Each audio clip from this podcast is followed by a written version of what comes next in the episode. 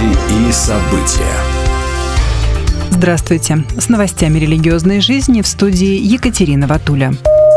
Христианская благотворительная организация выплатит Барбадосу 7 миллионов фунтов стерлингов в качестве компенсации за исторические связи с рабством.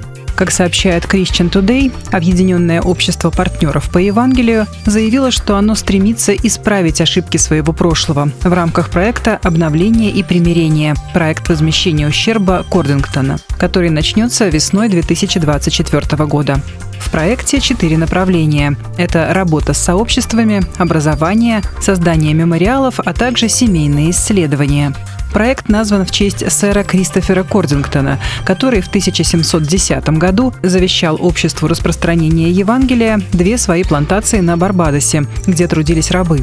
Объединенное общество партнеров по Евангелию заявило, что приносит публичный акт покаяния и берет на себя обязательство загладить вину с помощью образовательных и других инициатив, имеющих более широкую общественную пользу. Барбадос – островное государство в восточной части Карибского моря, входившее до 2021 года в Британское Содружество наций. С 17 по 19 октября в Москве пройдет Большой собор РосХВЕ.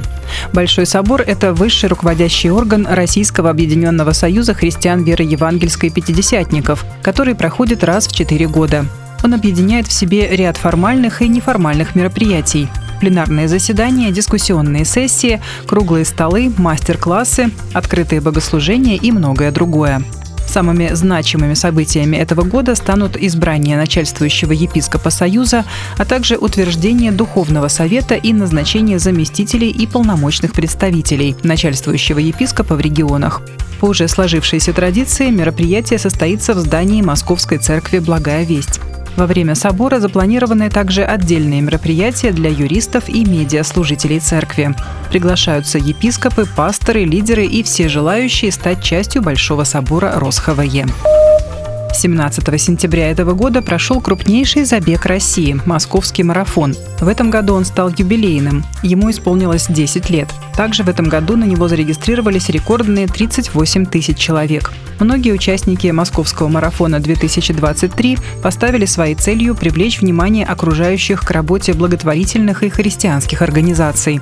Так, в Московском марафоне 2023 года приняли участие два бегуна, поддержавшие миссию и работу общероссийской общественной организации «Адра», действующей под эгидой церкви адвентистов седьмого дня. Это Ярослав Палий и Дмитрий Клопов, сами члены адвентистской церкви. В интервью газете «День за днем» они рассказали, что «Адра» объединяет неравнодушных людей, исповедующих ценности милосердия и сострадания, а также дает реализовать их христианские убеждения.